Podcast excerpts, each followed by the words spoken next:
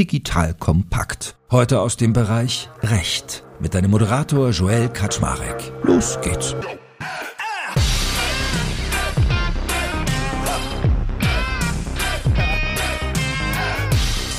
Hallo Leute, mein Name ist Joel Kaczmarek. Ich bin der Geschäftsführer von Digital Compact und ich kann dir sagen, heute solltest du mal einen Traubenzucker einwerfen, denn du brauchst volle Brainpower, denn in der heutigen Folge reden wir über DeFi, Decentralized Finance. Wenn ich wir sage, dann ist das neben mir vor allem der liebe Daniel Resas. Daniel ist Associate Partner bei YPOC, die uns mit diesem Podcast ja auch finanziell unterstützen. Das soll uns aber nicht davon abhalten, geniale Inhalte zu machen. Aber bedenkt auch, liebe Hörerinnen und Hörer, das ist natürlich keine Rechtsberatung hier. Also schaltet euren eigenen Kopf an und holt euch Profis an die Seite, wenn euch das Thema beschäftigt. Aber zurück zur Sache. DeFi. Wir werden heute darüber sprechen, was genau DeFi eigentlich ist und natürlich auch, welche Besonderheiten es eigentlich im Vergleich zu traditionellen Finance-Formen hat. Dann werden wir darauf eingehen, was für technische Grundlagen es gibt, welche Stakeholder man da eigentlich so antrifft und natürlich auch, welche Geschäftsmodelle sich ableiten. Und last but not least tauchen wir dann in die ganz spaßigen Bereiche ein, nämlich welche Risiken hat das Ganze, welche Herausforderungen bestehen und wie ist eigentlich Regulierung dabei geregelt. Puh, das klingt erstmal trocken und das klingt irgendwie wirtschaftlich und vielleicht auch ein bisschen juristisch, aber ich kann euch sagen, es wird ein Riesenspaß. Wir werden über Sachen reden wie Money Lego, über ganz, ganz viele coole Dinge. Und deswegen freue ich mich sehr, dass der liebe Daniel da ist. Hallo Daniel. Hallo Joel, vielen Dank, dass ich da sein darf. Guck mal hier, ich habe gerade vier DIN A4 Seiten in eine Anmoderation gepackt, ne? War ja ganz flüssig. Aber man merkt, das Thema ist nicht ganz ohne. Ne? Ja, das ist tatsächlich so. Daniel, bevor wir jetzt über DeFi reden, sag doch nochmal einen ganz kurzen Satz zu dir. Was hast du so gemacht? Wo kommst du her, dass man in einer Anwaltskanzlei sich mit DeFi beschäftigt? Äh, ja, ich verantworte die Kryptopraxis bei YPOC, habe einen ganz klassischen anwaltlichen Hintergrund, früher bei Freshfields Kapitalmarktrecht und Corporate und Corporate Finance gemacht und dann irgendwann fasziniert in die Blockchain-Welt abgedriftet und das hat mich auch nicht mehr losgelassen und äh, habe das Thema bei YPOC dann angefangen vor drei Jahren mit aufzubauen und das sind die Themen, die uns jetzt ehrlicherweise tagtäglich beschäftigen. Also insofern kein ganz klassischer Anwalt in dem Sinne, dass ich meine gesamte Zeit wirklich mit Blockchain-basierten Geschäftsmodellen, insbesondere auch Decentralized Finance-Anwendungen verbringe. Jetzt kommt ein kleiner Werbespot.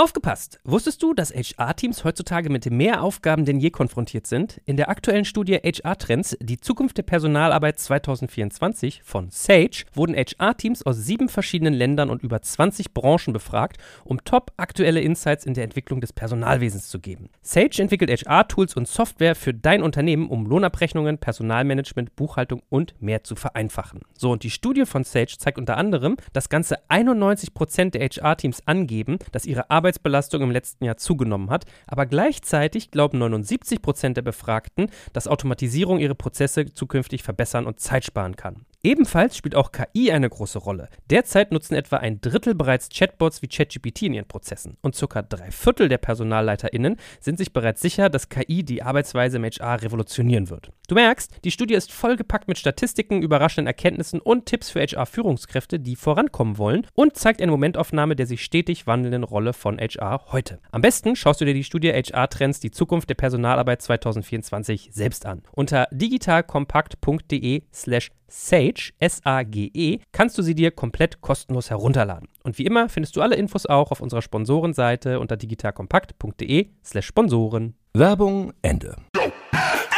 Fangen wir mal straight an. DeFi, was ist das eigentlich?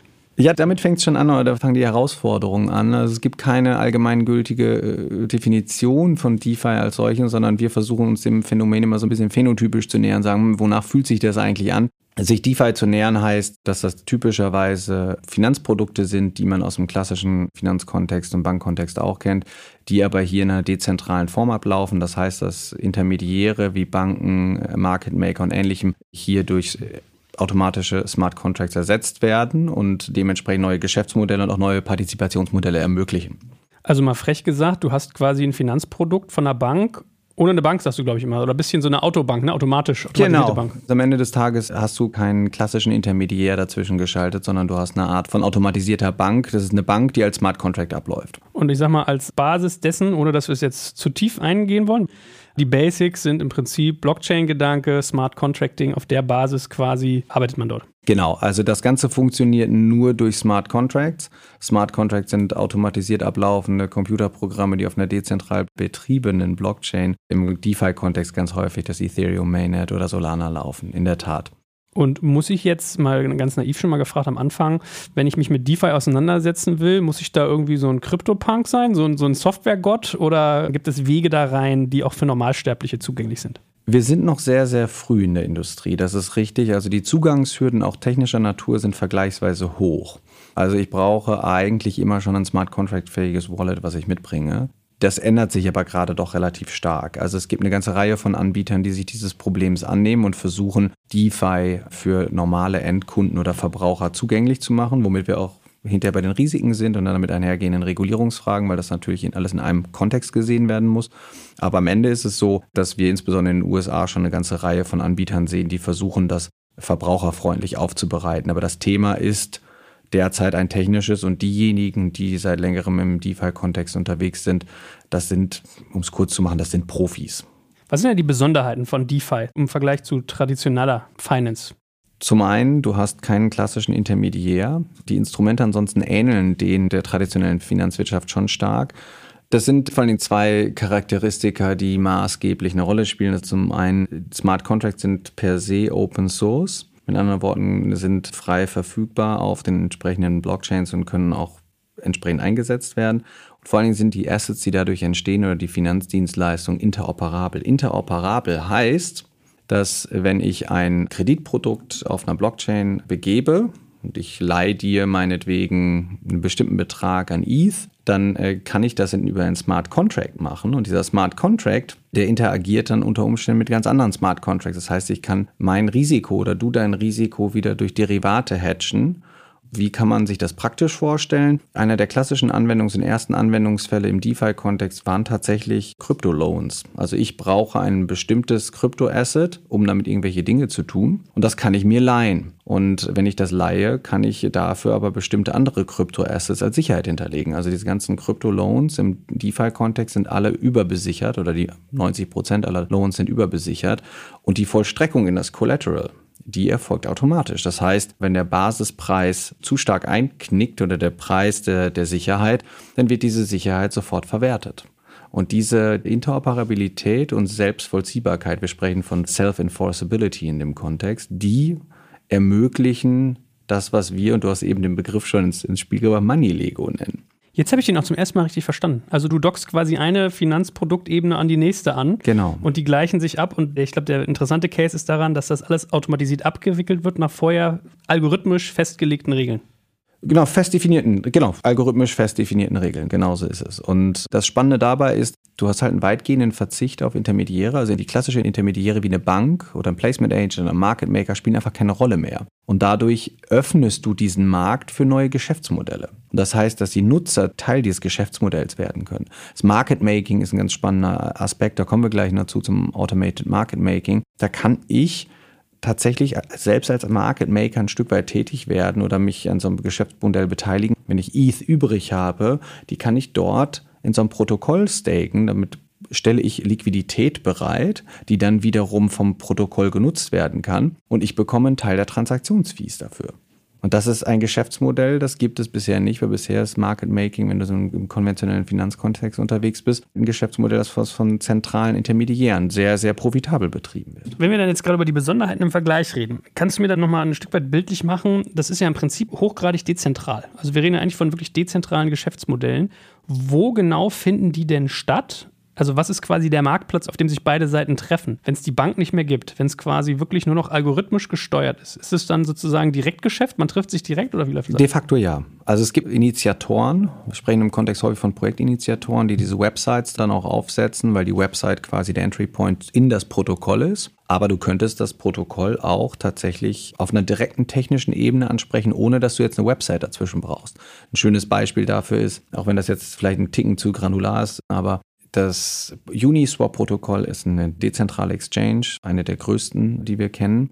Die wird betrieben von einer in den USA ansässigen Gesellschaft. Die Website wird betrieben. Das Protokoll als solches betreibt halt niemand, weil wenn der Smart Contract einmal auf die Blockchain gesetzt ist, dann läuft er da halt weiter. Aber hier gibt es eine Gruppe von Initiatoren, eine Gesellschaft in den USA, die in bestimmter Hinsicht dann doch wieder Einfluss nehmen können, indem zum Beispiel neue Smart Contracts deployed werden. Und die sind jetzt von den US-amerikanischen Aufsichtsbehörden angesprochen worden und dazu gezwungen worden. Und dann wird ja klar, wo der Unterschied ist. Von der Website bestimmt bestimmte Coins runterzunehmen, die man traden kann von der Website. Das Protokoll können die ohnehin nicht ändern. Das heißt, ich kann diese Coins, ohne dass irgendjemand was dagegen machen kann, immer noch über das Protokoll traden. Jetzt mal vorausgesetzt, ich habe hinreichend Liquidität auf dem Handelspaar, was nicht garantiert ist, wenn ich die Website drüber nicht mehr habe. Aber äh, die US-amerikanischen Behörden haben halt diesen Betreiber, die Betreibergesellschaft dazu gezwungen, die Website ab, nicht abzuschalten, sondern bestimmte Coins oder Assets von der Website zu nehmen. Und das ist ein ganz wichtiger Unterschied am Ende des Tages, weil das Protokoll als solches wird dezentral betrieben. Der Grad der Dezentralität, der variiert aber doch sehr stark. Das ist auch einer der Anknüpfungspunkte jetzt für Aufsichtsbehörden weltweit, sich dem Thema zu nähern, weil nicht überall, wo dezentral draufsteht, ist auch dezentral drin. Na, ich meine, worüber wir im Kern reden, ein Stück weit ist eigentlich Governance, oder? Weil, so wie ich dich jetzt verstehe, wenn ich einmal so ein Smart Contract auf die äh, Blockchain geschrieben habe, kann ich ihn auch nicht mehr großartig anpassen. Also dann ist das Kind in den Boden gefallen, dann läuft da quasi eine Maschine und du bist zwar derjenige, der die Maschine gebaut hat, der sie aber nicht mehr verändern kann, richtig? Ein Stück weit, das kann man so ausgestalten. Darüber hinaus gibt es aber halt auch Möglichkeiten, Smart Contracts im Nachgang noch anzufassen, beziehungsweise Updates zu geben. Bei Uniswap ist es zum Beispiel so, dass du unterschiedliche Protokollversionen hast. Die setzen neben das alte Protokoll einfach ein neues Protokoll und dadurch, dass die die Marke haben, sagen die halt einfach, komm Freunde, wir nutzen ab jetzt alle das neue Protokoll und dann ist es so eine Art positiver Netzwerkeffekt, der die Leute rüberzieht. Aber du hast vollkommen recht, wenn es einmal auf die Blockchain geschrieben ist, bleibt dieser Smart Contract dort. Und Governance ist ein ganz wichtiges Thema guter Zeitpunkt, um sich mal darüber zu unterhalten, was für Stakeholder da eigentlich involviert sind, beziehungsweise auch welche Layer, wenn wir gerade den Governance-Part schon jetzt betrachten. Wer ist denn da eigentlich mit involviert? Ja, da muss man einen hohen Grad an Abstraktionsfähigkeit mitbringen. Und ich versuche das jetzt in einem Podcast zu erklären. Das ist wirklich nicht besonders einfach, weil typischerweise stehe ich an so einem Flipchart und kann da ganz schöne Zeichnungen machen. Und das fällt dir bei uns beiden heute aus. Wenn wir uns das als ein System von unterschiedlichen Layern vorstellen, die ineinander greifen bzw. übereinander liegen, dann haben wir tatsächlich den vorhin schon angedeuteten Blockchain-Layer, der die Grundlage dieses Transaktionssystems bildet. Auf diesem Blockchain-Layer laufen dann bestimmte dezentrale Applikationen und diese dezentralen Applikationen können halt auch dezentrale Finanzapplikationen sein. Stichwort DeFi. Und in diesem DeFi-Kontext haben wir dann unterschiedliche Stakeholder. Wir haben zum einen natürlich die Nutzer, wir haben Projektinitiatoren, wir haben Leute, die auf diesen Protokollen wiederum eigene Geschäftsmodelle entwickeln, auch auf einer zentralen Art und Weise. Wir haben Kryptoverwahrer, die häufig eine Rolle spielen, also sprich Wallet-Anbieter, die die User dann mitbringen. Wir haben Regulatoren, die eine ganz wichtige Rolle spielen in dem Kontext. Das sind so die wesentlichen Stakeholder, um das mal so zusammenzufassen. Ich würde jetzt gar nicht mal so sehr tief weiter noch auf die Stakeholder eingehen, weil ich glaube, das Wesentliche hast du gesagt. Vielleicht ist jetzt mal spannender, den Hörerinnen und Hörern klassische Geschäftsmodelle in diesem Kontext zu zeigen, weil wir sind ja hier auf so einer Satellitenperspektive unfassbar viel Buzzword-Bingo auch, sind wir uns bewusst. Also sehr abstrakt unterwegs. Was sind denn so die klassischen Geschäftsmodelle, wenn wir die Stakeholder jetzt kennengelernt haben, die man bei DeFi eigentlich vorfindet? Das ist eine gute Frage. Geschäftsmodelle gibt es unterschiedliche wie Sand am Meer. Deswegen ist eine Kategorisierung, glaube ich, ganz wichtig. Und die lässt sich erst äh, so ein bisschen historisch erschließen. Das wahrscheinlich bekannteste Geschäftsmodell im DeFi-Kontext sind äh, auf der einen Seite dezentrale Handelsplattformen und auf der anderen Seite so klassische Kreditplattformen die sich halt an ihren zentralen Vorbildern im Krypto-Kontext, aber auch in der klassischen Finanzwirtschaft als Vorbilder bedienen. Und eine dezentrale Handelsplattform ermöglicht es Netzwerkakteuren, Usern, die sich überhaupt nicht kennen, halt den, den Tausch unterschiedlicher Kryptotoken. Das heißt, du hast auf einer dezentralen Exchange hast du immer so zwei Handelspaare, die du dann dementsprechend traden kannst. Also wenn ich beispielsweise Ethereum gegen DAI traden möchtest, wir kennen uns nicht, du möchtest deine DAI loswerden für ETH, ich möchte meine ETH für DAI loswerden, dann können wir uns doch treffen. Und algorithmisch werden unsere Interessen dort automatisch zusammengeführt. Ist das dann trotzdem wieder so ein bisschen so eine Rückkehr eigentlich zu einer Bank? Nein, der entscheidende Unterschied ist, und das ist vielleicht das prägendste Merkmal, weil auch im Bereich der dezentralen Exchanges gibt es eine ganze Reihe von unterschiedlichen Spielarten. Wir sprechen von einer dezentralen Handelsplattform eigentlich nur, wenn sie non-custodial ausgestaltet ist. Was heißt das? Non-custodial heißt, dass den Zugriff auf die Assets, die dort gehandelt werden, immer nur die Nutzer selbst haben. Das heißt, du hast nie einen zentralen Akteur dazwischen.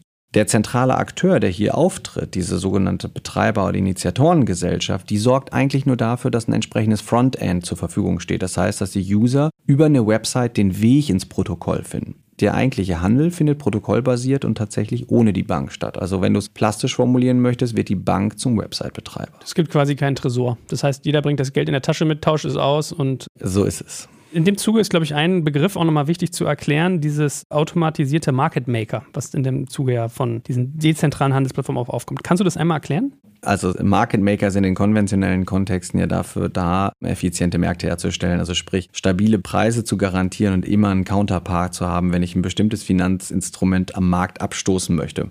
Wenn ich meine Aktien über eine ganz normale Börse handle, in der traditionellen Welt ist de facto, wenn ich als Retail-Investor dabei bin, immer ein Market Maker irgendwo involviert, der letztlich für die Preisstabilität sorgt.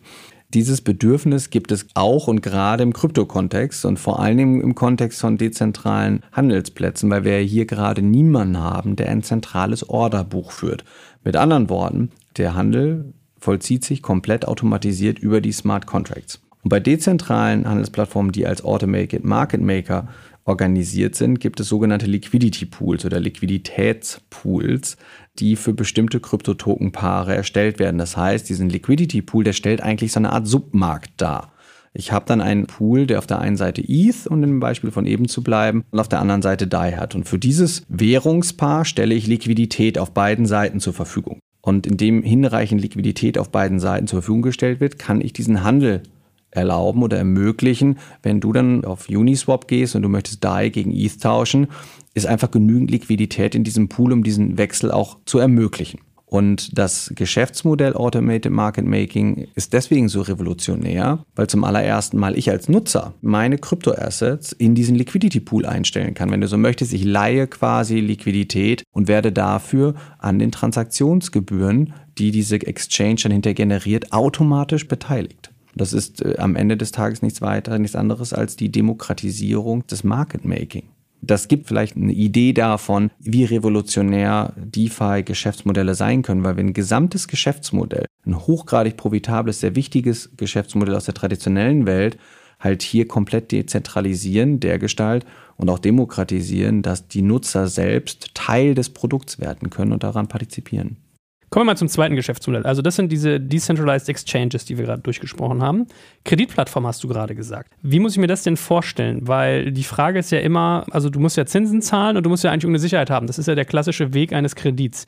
Wie funktioniert das denn, wenn ich das dezentralisiere und dann noch irgendwie tokenisiert betrachte? Also wenn ich quasi über virtuelle. Das ist eigentlich mit einer Kreditplattform in der traditionellen Welt vergleichbar. Es gibt zwei wesentliche Unterschiede. Der erste Unterschied ist, ich möchte ganz gerne mir ein tokenisiertes Asset leihen. Ich brauche ETH, ich brauche DAI, ich brauche irgendeinen Kryptoasset, um damit andere Dinge zu tun. Und jetzt gibt es zwei Möglichkeiten, diese Kryptoassets oder drei Möglichkeiten, ähm, die, die zu erwerben. Ich kann in irgendeine Art von Mining involviert sein und die über die Blockchain nativ bekommen. Ich kann mir das einfach auf einer Exchange kaufen oder ich leihe das einfach. Warum möchte ich das leihen? Es kann ja sein, dass ich ein anderes Kryptoasset habe, wenn ich zum Beispiel DAI habe und ich, ich habe ETH und möchte DAI haben ich glaube aber perspektivisch daran, dass der Kurs von ETH sich noch ver 10, 20, 30 facht, dann gibt es für mich eigentlich kein Interesse, diese ETH zu verkaufen. Was kann ich aber machen? Ich kann sie als Sicherheit für ein Darlehen einsetzen. Das heißt, ich nehme ein Darlehen in einer anderen Kryptowährung und stelle mein Collateral oder stelle meine ETH als Sicherheit für diese Darlehen zur Verfügung.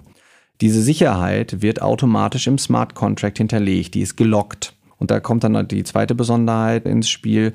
90 äh, Prozent aller Kryptodarlehen sind derzeit weit, weit überbesichert. Mit anderen Worten, wenn ich, weiß ich nicht, DAI für 100 leihen möchte, muss ich ETH für 150 hinterlegen. Und wenn der Kurs von ETH unter eine bestimmte Schwelle sagt, wird automatisch die Sicherheit gezogen, so dass derjenige, der tatsächlich die DAI verleiht, kein Risiko, theoretisch kein Risiko trägt, auf seinem Darlehen sitzen zu bleiben zu müssen, beziehungsweise das Risiko, dass das Darlehen vom Darlehensnehmer zurückgeführt wird, auf einen sehr überschaubaren Teil reduziert wird.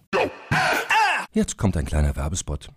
Aufgepasst! Wusstest du, dass HR-Teams heutzutage mit mehr Aufgaben denn je konfrontiert sind? In der aktuellen Studie HR Trends, die Zukunft der Personalarbeit 2024 von Sage, wurden HR-Teams aus sieben verschiedenen Ländern und über 20 Branchen befragt, um top aktuelle Insights in der Entwicklung des Personalwesens zu geben. Sage entwickelt HR-Tools und Software für dein Unternehmen, um Lohnabrechnungen, Personalmanagement, Buchhaltung und mehr zu vereinfachen. So, und die Studie von Sage zeigt unter anderem, dass ganze 91% der HR-Teams angeben, dass ihre Arbeit Arbeitsbelastung im letzten Jahr zugenommen hat, aber gleichzeitig glauben 79 Prozent der Befragten, dass Automatisierung ihre Prozesse zukünftig verbessern und Zeit sparen kann. Ebenfalls spielt auch KI eine große Rolle. Derzeit nutzen etwa ein Drittel bereits Chatbots wie ChatGPT in ihren Prozessen und circa drei Viertel der PersonalleiterInnen sind sich bereits sicher, dass KI die Arbeitsweise im HR revolutionieren wird. Du merkst, die Studie ist vollgepackt mit Statistiken, überraschenden Erkenntnissen und Tipps für HR-Führungskräfte, die vorankommen wollen und zeigt eine Momentaufnahme der sich stetig wandelnden Rolle von HR heute. Am besten schaust du dir die Studie HR-Trends, die Zukunft der Personalarbeit 2024 selbst an. Unter digitalkompakt.de slash Sage, S-A-G-E, kannst du sie dir komplett kostenlos herunterladen. Und wie immer findest du alle Infos auch auf unserer Sponsorenseite unter digitalkompakt.de slash Sponsoren. Werbung Ende. Wie nischig ist das eigentlich? Also, weißt du, das wirkt so, als wenn es so, wie du gerade sagst, mit so einer Bubble, als wenn das so ein Thema ist, was gefühlt so ein Prozent der Finanznerds da draußen betrifft. Oder nimmt das zu? Das nimmt massiv zu. Man spricht von US-Dollar, die gelockt sind in DeFi-Protokollen, 80 Milliarden. Es ist im Vergleich zur traditionellen Finanzwirtschaft wahnsinnig klein, aber versuch dir eine Sekunde lang vorzustellen, momentan kriegst du, wenn ich in so einem Liquidity Pool meine ETH hinterlege oder ich verleihe einfach nur meine Krypto, ich verleihe sie, ich nutze sie nicht mal als Sicherheit, sondern diese Industrie ist wahnsinnig asset hungry, also ganz viele Leute brauchen diese Assets und ich verleihe das. Also das kannst du selbst schon über eine Nuri oder sowas hier in Berlin machen und das ist jetzt, weiß Gott, kein besonders innovatives Geschäft, was sie machen, im Sinne von, dass du deine Kryptoassets, die du in Wallet hast, verleihen kannst. Da kriegst du, wenn du das direkt auf dem Protokoll machst oder bei größeren Finanzinstitutionen in den USA, irgendwas zwischen 10 und 20 Prozent Zinsen im Jahr. Versuch dir das in der traditionellen Welt vorzustellen. Und das ist einer der Gründe, dazu kommen wir gleich noch, warum Aufsichtsbehörden und vor allen Dingen Zentralbanken sich das Thema viel, viel stärker angucken. Okay, gut, verstanden. Also die, die Möglichkeiten nehmen zu. Jetzt hast du aber eben, wir waren ja beim Beispiel Kreditplattform als Geschäftsmodell, jetzt hast du natürlich über besicherte Kredite geredet. Gehen da auch nicht besicherte? Nicht besicherte Kredite sind nicht der Regelfall. Die gibt es in Form von sogenannten Flash Loans. Warum sind unbesicherte Kredite nicht der Regelfall oder der absolute Ausnahmefall derzeit noch? Typischerweise werden unbesicherte oder nicht überbesicherte Kredite immer nur nach einer Kreditwürdigkeitsprüfung vergeben. Ich habe gerade schon ausgeführt, dass wenn wir beide uns anonym auf so einer Plattform treffen, das gibt es in der traditionellen Welt auch, dass ich eine Kreditplattform habe, aber da habe ich zumindest einen zentralen Intermediär in der Mitte, der nämlich eine Risikoprüfung vornimmt. Und das heißt, derjenige, der Geld über so eine Plattform im Kontext, Stichwort Aux Money oder dergleichen, der kann sich auf das Rating der zentralen Kreditplattform verlassen, beziehungsweise das dient als Indikator, wie risikoreich dieses Darlehen ist, unabhängig davon, ob sich jetzt Darlehensnehmer und Geber kennen. Wir haben eben ausgeführt, dass wir in unserem im DeFi-Kontext gerade keinen zentralen Intermediär haben. Und das, was wir jetzt sehen, ist, es wird einzelne Spieler geben, die auch Kreditausfallrisiken anfangen zu bepreisen und dann werden wir das sicherlich verstärkt sehen. Und es gibt unter bestimmten Voraussetzungen technische Möglichkeiten, die so kurzfristige Darlehen erlauben, dass sie innerhalb einer Transaktionsvalidierung begeben oder vergeben und wieder zurückgezahlt werden. Also wir sprechen hier wirklich über ein Darlehen, was de facto wenige Minuten nur im Raume steht und eigentlich hinterher auf der Blockchain auch nie auftaucht. Total spannendes Phänomen für die Regulatoren wahnsinnig schwer zu greifen, für ganz viele Menschen schwer zu greifen. Aber es gibt technische Möglichkeiten, auch sogenannte Flash Loans zu begeben. Das dritte Geschäftsmodell, was mir jetzt natürlich eigentlich noch einfallen würde, wäre ja eigentlich, wenn ich sage, dezentrales Finanzwesen, eigene Währung, oder? Also eigentlich müsste ich doch DeFi-Methodiken nehmen können, um sozusagen so eine Stablecoins-Alternative zu bauen. Stablecoin ist ein sehr interessanter Punkt. Das Geschäftsmodell oder die Besonderheit eines Stablecoins ist, dass, wie der Name schon sagt, sichergestellt ist, dass der Wert nicht schwankt. Bei der allgemeinen Volatilität im Kryptokontext ist ein Stablecoin von enormer Wichtigkeit und letztlich Treiber, Schmiermittel und Grundvoraussetzung für sämtliche Geschäftsmodelle, wie wir im Decentralized Finance Kontext sehen. Diese Preisstabilität können wir auf unterschiedliche Art und Weise da herstellen. Das kann von simpel bis sehr, sehr komplex sein. Simpel heißt, ich knüpfe diesen Stablecoin an eine bestehende Fiat-Währung, an den US-Dollar beispielsweise. Das passiert in Form von USDC und USDT. Das sind die beiden am meisten genutzten Stablecoins im DeFi-Kontext. Oder wir können das auch algorithmisch betrachten. Da wird dann quasi algorithmisch sichergestellt, dass die hinterlegten Sicherheiten immer einem bestimmten Wert entsprechen. So ist es bei der Stablecoin DAI von einem Maker-Projekt. Und dort wird auch sichergestellt, dass wir immer um einen US-Dollar herum liegen. Also das ist immer das Ziel, eine bestimmte Rechnungseinheit zu haben. Warum ist das wichtig? wenn du schon auf der einen Seite von bestimmten Trades halt eine entsprechende Preisvolatilität hast, dann brauchst du auf der anderen Seite irgendwie Sicherheit. Man kann sich das so vorstellen, es ist viel, viel einfacher, wenn ich eine Daimler-Aktie kaufe und die ist in Euro bepreist, als wenn ich jedes Mal den Daimler-Aktienpreis dadurch bestimmen müsste, wie viel ich in Airbnb-Aktien zahle. Das ist, glaube ich, ein ganz gutes Beispiel. Und diese Funktion, die der Euro als Rechnungseinheit oder der Dollar als Rechnungseinheit in der traditionellen Finanzwirtschaft und im Kapitalmarkt wahrnimmt, neben Stablecoins halt auch in unserem Kontext äh, ein. Und das ist das ist, glaube ich, ein ganz gutes Beispiel. Aber wahrscheinlich hast du trotzdem auch wieder ein bisschen Money-Lego. Du kannst ja bestimmt auch Stablecoins mit anderen Kryptowährungen besichern, wäre jetzt so mein Tipp. Ne? Dann hast du ja quasi so eine richtige Kaskade. Genau, genau. Du kannst also kannst das unterschiedlich besichern. Stablecoin-Projekte gibt es ganz unterschiedliche. Diejenigen, die am stärksten vertreten sind, aber sind die, die Fiat-gebackten Stablecoins, also USDC und USDT spielen die größte Rolle, weil einfach dieses permanente Pegging an den US-Dollar da ist und der US-Dollar ist die de facto Währungseinheit im gesamten DeFi-Kontext. Gibt es eigentlich auch Stablecoins, die an Bodenschätze gebunden sind, sowas wie Gold basiert oder sowas zum Beispiel? Es gibt einige wenige Projekte in dem Kontext, aber das Problem dort ist halt wieder, dass das Gold tatsächlich auch wieder im, im Preis schwankt. Mit anderen Worten, du müsstest halt die Goldsicherheit entsprechend immer anpassen, wenn du einen stabilen Wert garantieren möchtest. Aber Dollar schwankt ja auch, brauchst ja nur ein bisschen mehr drucken, dann hast du ja auch schon wieder quasi. Das ist richtig, der Dollar ist aber eine Rechnungseinheit im Kopf. Kein Mensch, also kein normaler Mensch würde seine Assets in Bitcoin oder ETH bepreisen, sondern denkt immer in Euro- oder Dollar-Kontexten. Interessant ist, dass es im NFT-Kontext jetzt gerade anders wird. Im NFT-Kontext ist ETH dabei, eine quasi Rechnungseinheit zu werden.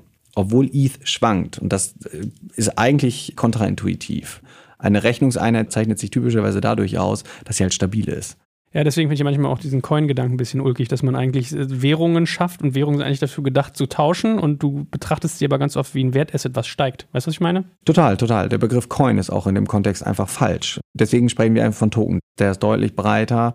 Bitcoin ist insofern eigentlich ein ganz schwieriger Begriff, weil durch Bitcoin ist dieser Coin-Terminus eigentlich eingeführt worden. Aber es macht keinen Sinn, ich bin bei dir. Gerade Bitcoin ist eigentlich das klassische Beispiel dafür, dass es ein digitaler Wertspeicher und kein Zahlungsmittel ist. Was sind Risiken, wenn ich mich mit DeFi beschäftige und da aktiv werde? Risiken sind ganz wichtig, weil wir sprachen eben über die Möglichkeit, dass es zum Beispiel über Kreditplattformen möglich ist, doch ganz erhebliche Returns zu erwirtschaften, also Zinsen, die im traditionellen Finanzkontext schon die letzten zehn Jahre nicht mehr zu erwirtschaften waren und vermutlich auch die nächsten 50 Jahre nicht zu erwirtschaften sind. Und typischerweise sind Zinsen Ausdruck eines Risikoprofils. Und so die Frage muss man sich auch hier stellen. Risiken können wir versuchen so ein bisschen zu kategorisieren und zu clustern. Wir haben typische Risiken, die wir auch im klassischen Finanzmarkt kennen. Das sind so Konzentrations-, Liquiditäts- und Fristentransformationsrisiken. Wir haben aber, und das kommt erschwerend hinzu, ist hier halt mit Software zu tun, die automatisiert abläuft. Also diese Self-Enforceability, wenn du so möchtest, den Kerngedanken dessen, was DeFi ausmacht, das kommt halt auch mit einem neuen Set an entsprechenden Risiken. Was heißt das im Einzelfall? Zum einen kann Programmcode hinterher nicht notwendigerweise wieder verändert werden und da kann es natürlich entsprechende Hackerangriffe geben, die solche Software-Bugs auch ausnutzen. Das hat es jetzt in der Vergangenheit nicht nur einmal gegeben. Also das haben wir tatsächlich das eine oder andere Mal schon gesehen. Eine typische Gegenbewegung oder eine Maßnahme, dem vorzubeugen, ist, dass Smart Contracts auditiert werden. Das heißt, du machst halt einen Sicherheits- und Security Audit auf so einen Smart Contract, um einen Teil dieser Risiken einzugrenzen. Das andere große Risiko ist Stichwort Money Lego. Wir haben gerade darüber gesprochen, dass Smart Contracts darauf angewiesen sind, Informationen, Daten außerhalb dieses Smart Contracts zu verarbeiten. Also wenn ich ein Derivat baue auf ein bestimmtes Finanzinstrument, ein ETH oder, oder meinetwegen auch ein Bitcoin und ich möchte mit diesem Preis hantieren, dann muss dieser Preis irgendwo herkommen. Dieser Smart Contract kann sich diesen Preis nicht automatisch irgendwo ziehen oder selbst errechnen. Mit anderen Worten ist auf sogenannte Preisorakel angewiesen. Typischerweise eine zentrale Krypto-Exchange oder auch ein dezentraler Handelsplatz. Und diese Orakel, also die Informationsübermittlung, ist natürlich auch wieder mit entsprechenden Sicherheitsrisiken behafteter Weg, diese Informationen in den Smart Contract zu bekommen. Sobald die Information einmal im Smart Contract ist, ist der aus sich heraus eigentlich sicher. Puh, komplex. Das ist es. Ich meine, wie ist es denn sonst? Du hast so eine ganz schöne Formel, die du ja teilweise benutzt, wo Regulierungsbehörden ja drauf gucken. Also ich glaube, korrigiere mich. Same Services, same Risk, same Regulation, nennst du das immer? Korrekt. Kann man das bei so einem Thema überhaupt gewährleisten? Das ist eine gute Frage. Ich glaube nicht. Ich glaube, der Ansatz ist verständlich, aber essentiell, um diesen Ansatz überhaupt ansatzweise richtig zu verwenden, ist, dass man sich die Services als solche anschaut. Da kann man noch hinkommen, dass diese entsprechende Vergleichbarkeit da ist. Die Einschätzung der Risiken ist halt essentiell, um hinterher eine vernünftige Regulierungsantwort zu finden. Ganz viele der Antworten oder potenziellen Antworten auf dieses Phänomen, das sich Regulatoren und Gesetzgeber derzeit überlegen, stammen halt aus einer sehr konventionellen Denke. Und diese Denke, wir sprachen eben darüber, typischerweise haben diese Plattformen keinen zentralen Intermediär als Betreiber. Klassische Finanzmarktregulierung funktioniert aber über Intermediärregulierung. Jetzt kannst du dir vorstellen, dass die allermeisten gesetzgeberischen Vorhaben bzw. existierenden Gesetze auf diese Phänomene nur sehr eingeschränkt Anwendung finden bzw. einfach nicht so richtig passen.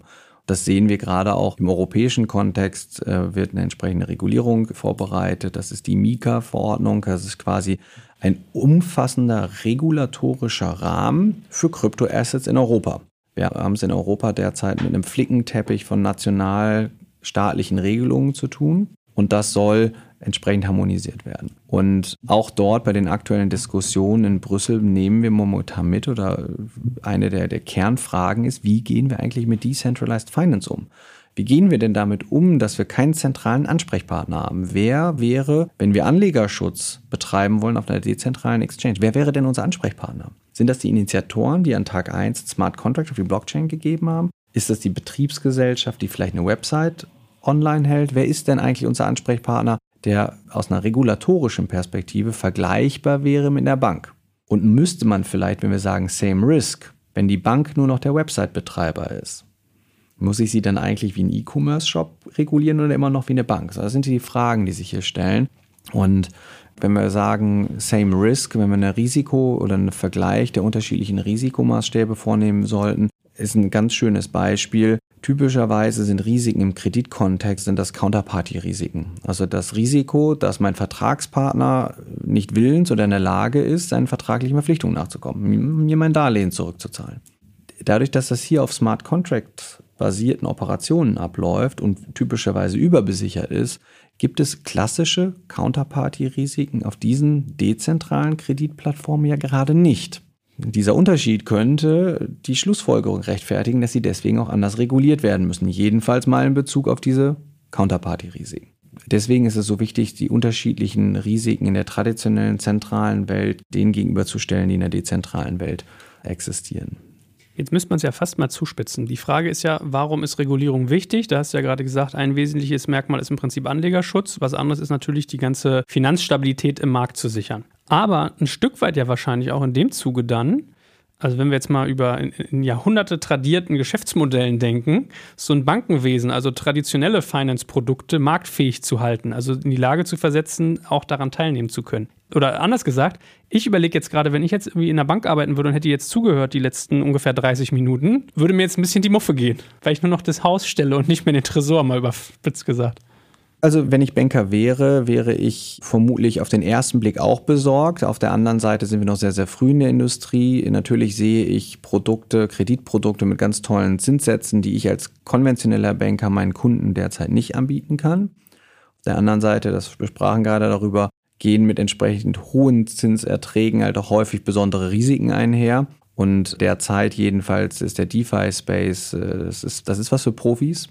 Das ist auch ganz wichtig, dass wenn man sich auf diese Finanzinstrumente und diese Lösungen einlässt, versteht, was man dort tut. Vielleicht ist das noch wichtiger als im traditionellen Kontext. Auch dort ist es natürlich wichtig. Aber perspektivisch wird das eine ganz spannende Frage sein. Und die Frage wird sein, haben wir ein dezentrales Schattenfinanzsystem, was neben dem traditionellen Finanzsystem in Konkurrenz zum traditionellen Finanzsystem läuft? Oder werden wir eine Verzahnung an unterschiedlichen Stellen feststellen. Und erste Anzeichen für Verzahnungsaktivitäten gibt es schon. Es gibt eine ganze Reihe von traditionellen Bankhäusern, die versuchen, ihren Kunden DeFi-Produkte zugänglich zu machen. Kein Verbraucher, kein Endverbraucherkunden, aber in Institutionals, das ist schon der Fall. Und wir sehen auch klassische Fintech-Banken oder Fintech-Plattformen, wo Kryptos gehandelt werden können, die versuchen auch schon ihren Endverbraucherkunden halt Lending- oder Borrowing-Lösungen anzubieten. Also mit anderen Worten Lösungen, wie ich mir Krypto kurzfristig leihen kann oder auch meine Kryptos, die bei meinem Fintech in der Wallet liegen, verleihen kann gegen Zinsen. Und ich glaube, das größte Risiko aus einer konventionellen Bankperspektive ist, dass mehr Gelder aus dem konventionellen Bankkreislauf herausgenommen werden und in den DeFi-Kontext fließen. Wie stark dieses Phänomen skaliert, hängt von ganz unterschiedlichen Faktoren ab. Einer davon ist sicherlich, wie dieses Phänomen regulatorisch angefasst wird. Guter Punkt. Habe ich auch, mich auch gerade so gedacht, weil wer gibt sein Geld noch zur Verwahrung in den Tresor, wenn man sozusagen das Modell nicht mehr funktioniert? Aber da wollen wir dich jetzt nicht zu sehr drauf verhaften. Gut, last but not least. Wir haben jetzt über Risiken geredet, aber was sind denn insgesamt noch so abschließend die Herausforderungen, die DeFi zu bewältigen hat? Eine der großen Herausforderungen ist eigentlich, was ist eigentlich Dezentralität? Oder sind viele dieser Produkte, über die wir gesprochen haben, nicht eigentlich nur vermeintlich dezentral? Der Transaktionslayer, der Blockchain-Layer, die Ethereum-Blockchain beispielsweise dezentral betrieben wird, ja, unstreitig. Dass bestimmte Protokolle, die auf diesem Blockchain-Ethereum-Layer laufen, womöglich nur vermeintlich dezentral betrieben werden, weil es einzelne Spieler gibt. Wir sprachen vorhin von den Initiatoren, die beispielsweise Master Keys für bestimmte Smart Contracts haben oder ein Wallet dann doch für einen Zwischenzeitraum zentral verwahrt wird. Also wenn ich zum Beispiel meine ETH auf ein bestimmtes Protokoll gebe, um es zu verleihen oder das meinen Liquidity Pool einzupflegen, dann kann das sein, dass es je nach Anbieter dann doch jemand gibt, der diesen Master Key für das Wallet hat, der wird sagen, aus Sicherheitsgründen, dass wenn irgendwas schief läuft, ich hinterher Einfluss nehmen kann. Und diese vermeintliche Dezentralität oder dann eine vernünftige Abstufung zu finden, das ist eine der größten Herausforderungen für die Regulatoren weltweit. Die US-amerikanische Börsenaufsicht ist seit zwei Wochen sehr aktiv in dem Kontext und schaut sich diese Geschäftsmodelle an. Und interessanterweise oder naheliegenderweise ist eine der Argumente, dass man sagt, Ganz viele dieser Plattformen wirken auf den ersten Blick sehr, sehr dezentral, weil dezentral draufsteht. Schaut man mal unter die Motorhaube, ist das jedenfalls zum jetzigen Stand nicht immer so dezentral, wie man das vielleicht auf den ersten Blick vermuten mag. Hm. Also fast so eine Rezentralisierung sozusagen. Du hast in nahezu allen DeFi Kontexten oder Geschäftsmodellen hast du zentralisierte Elemente und sei es reduziert auf den Betrieb der Website, die den Zugang zum Protokoll ermöglicht. Also es gibt de facto kaum dezentrale Geschäftsmodelle oder Instrumente oder Produkte, die ohne zentralen Spieler auskommen. Dieser zentrale Spieler nimmt nur häufig eine andere Funktion ein. Und deswegen rechtfertigt dieser Unterschied unter Umständen halt auch eine andere Regulierung. Gut, also erster Punkt, vermeintliche Dezentralisierung, was Herausforderungen angeht. Das zweite sicherlich die Beteiligten, ne? Weil wenn wir jetzt sagen, das ist bisher noch so eine Spezialecke, hinten die Nerd-Ecke in der Mensa, wer eigentlich so die Beteiligten dabei sind, könnte ich mir vorstellen, oder? Ja, das ist richtig. Wenn ich heute Gesetzgeber bin oder ich bin Regulator, dann schaue ich auf so ein Produkt und mir gefällt so ein Produkt unter Umständen nicht, dann muss ich sehen, an wen kann ich mich hier eigentlich wenden? Greife ich auf einen Entwickler zu? Greife ich auf, wir sprechen auch von Inhaber von Governance Token, also diejenigen, die wirtschaftlich von so einer Plattform partizipieren? Sind das die Nutzer? Sind das vielleicht künftig Leute, die den Smart Contract geauditet haben, also geprüft haben unter Sicherheitsaspekten? An wen möchte ich mich eigentlich wenden? Und diese Frage, die ist komplexer, als auf den ersten Blick scheint, weil natürlich bei dieser Frage auch zu berücksichtigen muss, selbst wenn ich diese unterschiedlichen Spieler identifizieren kann, muss ich mir als Aufsichtsbehörde oder als Gesetzgeber überlegen, gegen wen kann ich denn meine Rechte überhaupt durchsetzen? Wen kann ich denn für bestimmte Dinge haftbar machen? Ja, unter welcher Jurisdiktion steht das vor allem eigentlich? Ne? Na, unter welcher Jurisdiktion? Das ist einer der Gründe, warum wir in Europa derzeit versuchen, eine Harmonisierung dieses Rechtsrahmens zu bewerkstelligen. Ja, ich muss immer, dieses, ich muss immer an dieses schöne Beispiel denken mit dem Flughafen, ne? Wo du mal angeben musst, wenn du 10.000 Dollar irgendwie im Koffer hast, aber wenn du hier so deine Bitcoin-Adresse da stehen hast, so dann. Hm. ja, das ist, das ist so. Und das macht an den, an den Jurisdiktionen nicht halt. Und das ist aber auch nicht neu. Wir kennen das aus einem klassischen Wertpapierkontext. Im Wertpapierkontext ist es auch so. Wertpapier-Zivilrecht ist jurisdiktional komplett unterschiedlich von Land zu Land. Aber da gibt es dann Bemühungen auf einer übergeordneten Ebene der IOSCO, um die de facto Vergleichbarkeit herzustellen in der Abwicklung von bestimmten Trades. Und wir werden das hier sehen. Die Mika wird kommen. Die Mika ist dieser europäische Rechtsrahmen. Ob und inwieweit bestimmte DeFi-Protokolle davon erfasst werden, das wird auch der Grad der Dezentralität dieser Protokolle entscheiden. Aber DeFi macht vor jurisdiktionalen Grenzen nicht Halt. Das wird schon daran offensichtlich, dass der gesamte Space eigentlich US-Dollar denominiert ist, unabhängig davon, ob ich jetzt in Japan, in Europa oder sonst wo investiere. Das ist eine de facto Akzeptanz des US-Dollars. Letzte Frage an dich. Wie kann denn, weil es wird, glaube ich, auch eine Herausforderung sein bei diesem Thema, wie kann denn eine Regulierung aussehen, die irgendwo die Schutzmaßnahmen bietet, die man sich von Regulierung wünscht, gleichzeitig aber nicht diesen Innovationsgedanken, der in diesem Werkzeug steckt, erstickt? Das ist die eine Million Dollar Frage. Das ist die Frage, die wir auch ganz aktuell und akut im Rahmen dieses Walton-Projekts mit Gesetzgebern weltweit und Aufsichtsbehörden diskutieren. Wir haben vor kurzem mit dem World Economic Forum zusammen ein Paper genau zu diesem Thema geschrieben, haben das das äh, Policymaker Toolkit for DeFi genannt, wollen Gesetzgebern eine Handreiche bieten, mit diesen Risiken überhaupt umzugehen und wie man sie bewerten kann. Dass wir Anlegerschutz gewährleisten müssen, ist, glaube ich, klar.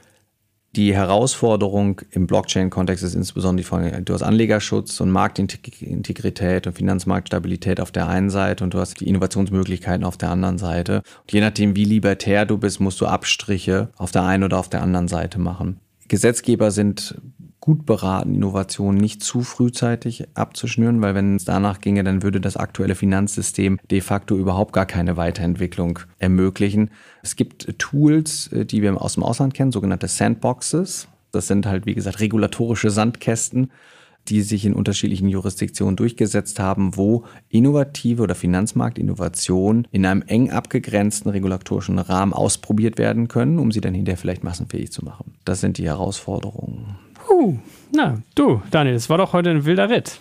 Ich danke dir ganz herzlich und wahrscheinlich war es nicht das letzte Mal, dass wir uns hier sprechen, weil es tut sich ja unglaublich viel dort. Vielen Dank schon mal für den Moment und vielleicht auf bald mal mehr. Sehr, sehr gerne. Danke dir. Danke fürs Zuhören beim Digital Kompakt Podcast. Du merkst, hier ziehst du massig Wissen für dich und dein Unternehmen heraus. Wenn du mit uns noch erfolgreicher werden möchtest, abonniere uns auf den gängigen Podcast-Plattformen. Und hey, je größer wir werden, desto mehr Menschen können wir helfen. Also erzähl doch auch deinen Kolleginnen und Kollegen von uns. Bis zum nächsten Mal. Jetzt kommt ein kleiner Werbespot. Aufgepasst! Wusstest du, dass HR-Teams heutzutage mit mehr Aufgaben denn je konfrontiert sind? In der aktuellen Studie HR Trends, die Zukunft der Personalarbeit 2024 von Sage, wurden HR-Teams aus sieben verschiedenen Ländern und über 20 Branchen befragt, um top aktuelle Insights in der Entwicklung des Personalwesens zu geben. Sage entwickelt HR-Tools und Software für dein Unternehmen, um Lohnabrechnungen, Personalmanagement, Buchhaltung und mehr zu vereinfachen. So, und die Studie von Sage zeigt unter anderem, dass ganze 91% der HR-Teams angeben, dass ihre Arbeit Arbeitsbelastung im letzten Jahr zugenommen hat, aber gleichzeitig glauben 79 Prozent der Befragten, dass Automatisierung ihre Prozesse zukünftig verbessern und Zeit sparen kann. Ebenfalls spielt auch KI eine große Rolle. Derzeit nutzen etwa ein Drittel bereits Chatbots wie ChatGPT in ihren Prozessen und circa drei Viertel der PersonalleiterInnen sind sich bereits sicher, dass KI die Arbeitsweise im HR revolutionieren wird. Du merkst, die Studie ist vollgepackt mit Statistiken, überraschenden Erkenntnissen und Tipps für HR-Führungskräfte, die vorankommen wollen und zeigt eine Momentaufnahme der sich stetig wandelnden Rolle von HR heute. Am besten schaust du dir die Studie HR-Trends, die Zukunft der Personalarbeit 2024 selbst an. Unter digitalkompakt.de slash Sage, S-A-G-E, kannst du sie dir komplett kostenlos herunterladen. Und wie immer findest du alle Infos auch auf unserer Sponsorenseite unter digitalkompakt.de slash Sponsoren. Werbung Ende.